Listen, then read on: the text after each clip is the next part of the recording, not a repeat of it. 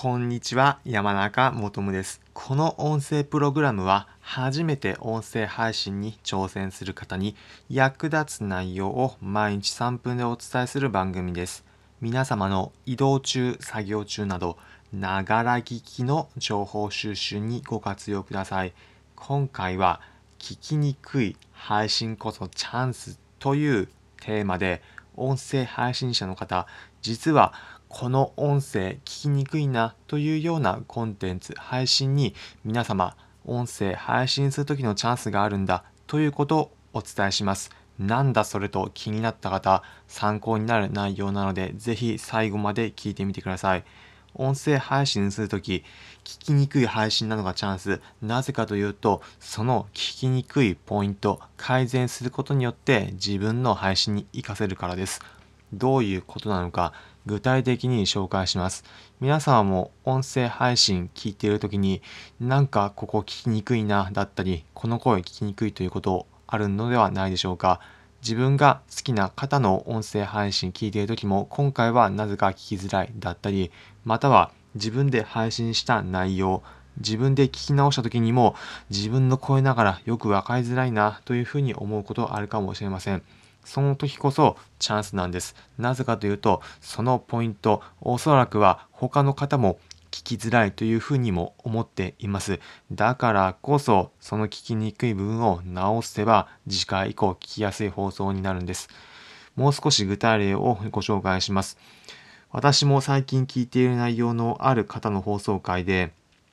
言っている内容はその通りだなというふうに思いながら聞いていながらも、どうしても聞きづらいというものがありました。これ何だろうかなというふうに思ったら、おそらくなんですが、風切り音、風の音が入っていました。屋外で撮っていたもので、時折ザーッという風の音が入ってきてしまっていて、せっかくいい内容を話していいのに聞きづらくて、あまり印象が良くなくなるというような形でした。なので、ここから感じたことが、一旦風が強い時は、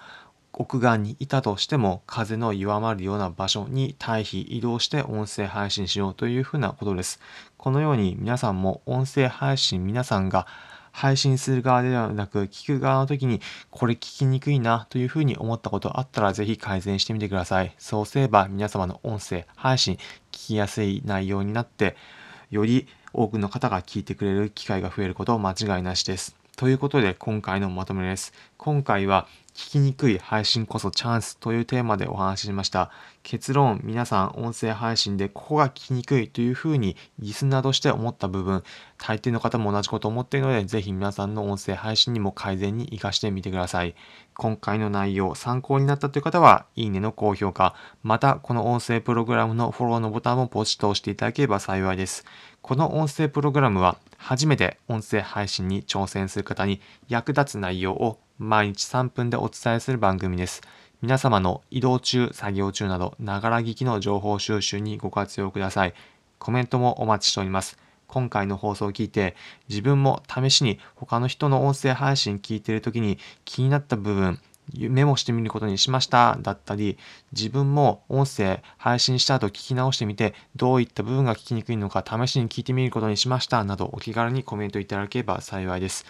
また、音声配信するときに今回のようなエッセンス、後で振り返って活かしたいという方向けに音声配信のエッセンス、皆さんがすべて見れるようにしておきました。Twitter で全て見れるようにしております。気になるという方は、Twitter のリンク先、音声配信のエッセンスすべてまとまったものを説明欄に貼っておきますので、そちらから皆さんの音声配信に活かせるものを見てみてください。また、音声配信するときにどのようにすればいいのか、最近少し考えていることがあるんだけど、これどうだろうというような方、音声配信、気軽に話し合える場所をごご用意いたしました。音声配信サービスのスタンド FM で毎週土曜日の午後2時14時から音声配信の語り合い場ということで音声配信者が気軽に集まって相談し合える場所をご用意しました。気になるという方、毎週土曜日の午後2時14時から音声配信のスタンド FM で山中を求むまたは音声配信のコツで検索して